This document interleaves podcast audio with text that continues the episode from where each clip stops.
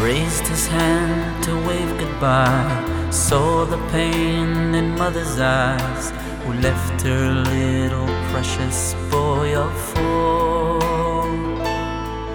in a citadel of ash and stone that preached a faith unlike his own. Perhaps he just may yet survive this war.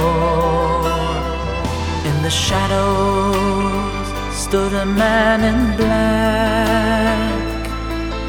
My child, he said, you must not look back.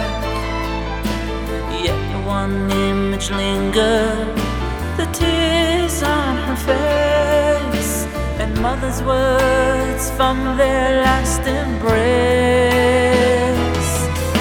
Shema,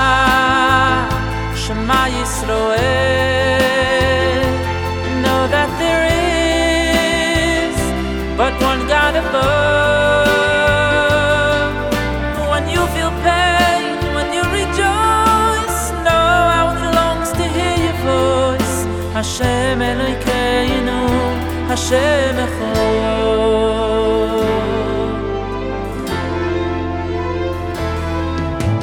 Deep within the iron gate, far from the stench of war and hate, he knew not of a world gone insane.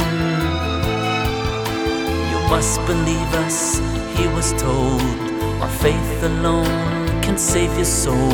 Please let us heal ease your pain. He tried now to forget his past, his home. But he was so very young and all alone. While visions of a stätte, once vivid and clear, began to fade and all but disappear. Shema, Shema Yisroel,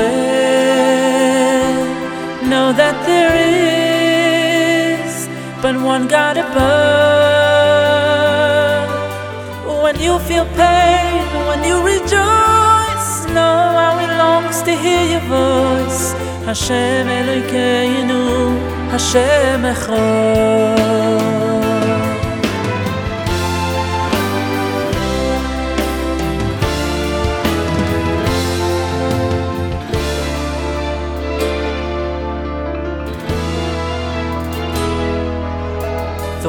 Of war had finally passed. One man took on this sacred task to bring the scattered Jewish children home. He traveled far from place to place, a quest to reignite the faith of those sent into hiding long ago. The fortress gray and cold. Your kind is not among us, he was told. Hashem above, he whispered, please don't let me fail. As he began to sing, Shema Yisrael.